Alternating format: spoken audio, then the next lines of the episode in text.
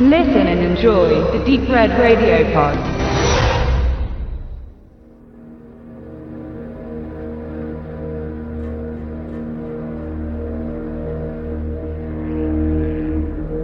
Unsere moderne Welt wird von Computern gesteuert und bereits seit den 80er Jahren wurden in vielen Ländern Gesetze eingeführt, die mögliche digitale Gaunereien überhaupt erst strafbar machten.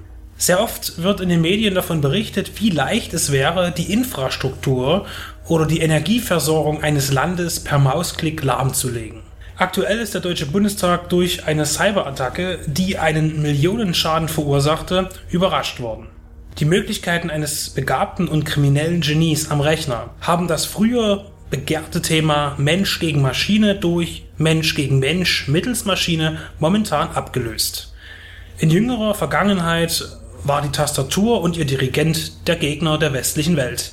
Siehe Stirb langsam 4, Who Am I oder auch Untraceable und Watch Dogs. Michael Mann greift das Thema in seinem neuen Thriller Black Hat auf und lässt die Welt von einem rücksichtslosen Hacker terrorisieren, der per Kabel ein Atomkraftwerk attackiert und weitere verheerende Taten zu planen scheint. Die angesetzten Ermittler sind hilflos und ziehen den zu 15 Jahre verurteilten Cyberdieb Hathaway zu Rat. Er steigt in die Jagd nach dem Verursacher ein und kann damit nicht nur das Leben von Millionen Menschen retten, sondern auch sein eigenes zurückerobern. Sechs Jahre hielt sich Michael Mann als Regisseur zurück und seit Public Enemy ist eine gefühlte Ewigkeit vergangen. Er produzierte in dieser Zeit hauptsächlich fürs Fernsehen. Es war still und so war die Spannung und Erwartung auf ein neues Stück sehr hoch gesetzt. Äußerlich hat er sich nicht verändert. Man erkennt seine Werke aus Tausenden und kann sie ihm zuordnen. Sein Main Character ist erneut eine Person aus dem kriminellen Bereich, dem er die gesamte Sympathie zulaufen lässt. Ob John Dillinger, Vincent oder Neil McCauley, seine Bad Guys haben Prinzipien, Anstand, etwas Freundliches und sind dennoch konsequente Gangster und Killer. Nick Hathaway, gespielt von Chris Hemsworth, kann es mit seinen Vorgängern jedoch nicht aufnehmen. Seine kriminelle Ader ist von digitaler Natur und er sieht sich selbst als Robin Hood, der lediglich die Beute für sich behält, statt sie unter den Bedürftigen zu teilen. Um ihn gefährlicher wirken zu lassen, darf er dann auch mal in kinetischer Jason Bourne, Schrägstrich Brian Mills Manier eine Vielzahl an Gegnern bekämpfen. Im Gegensatz zu den Charakteren anderer Man-Filme bleibt Hathaway unglaubwürdig und erlangt eben nicht die zweifelhafte Sympathie, wie man es sonst kennt. Allgemein startet Blackhead sehr schwach und das Gefühl eines Krimis oder Thrillers äh, möchte sich nicht wirklich erzeugen lassen. In der zweiten Hälfte wird es sich dann nicht direkt verbessern, denn der Plot entwickelt sich nicht. Man sucht nur nach dem nächsten Puzzleteil und reist in ein anderes exotisches Land.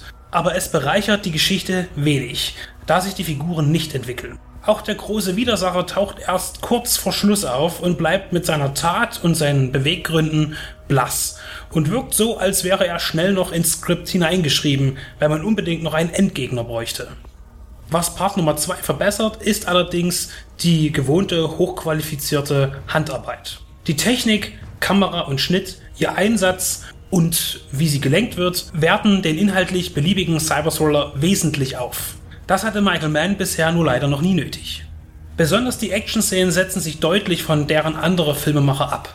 Michael Mann scheint Wert auf eine realitätsbezogene Darstellung zu legen, wobei die Einschätzung natürlich wenig beweisbar ist, da vermutlich die wenigsten seiner Zuschauer bereits an einer Schießerei teilgenommen haben.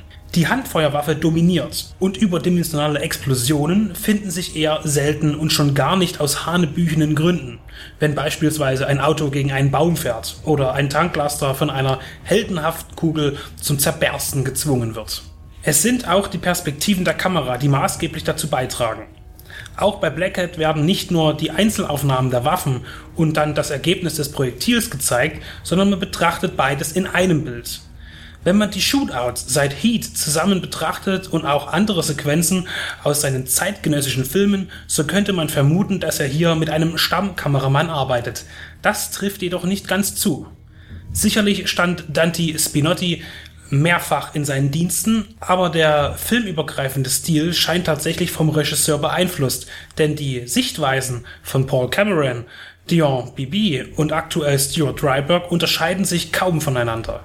Somit kann die Optik, die oft nah an den Figuren steht und mobil ist, als klares Erkennungsmerkmal von Man bezeichnet werden. Am Ende steht ein mittelmäßiges Fazit.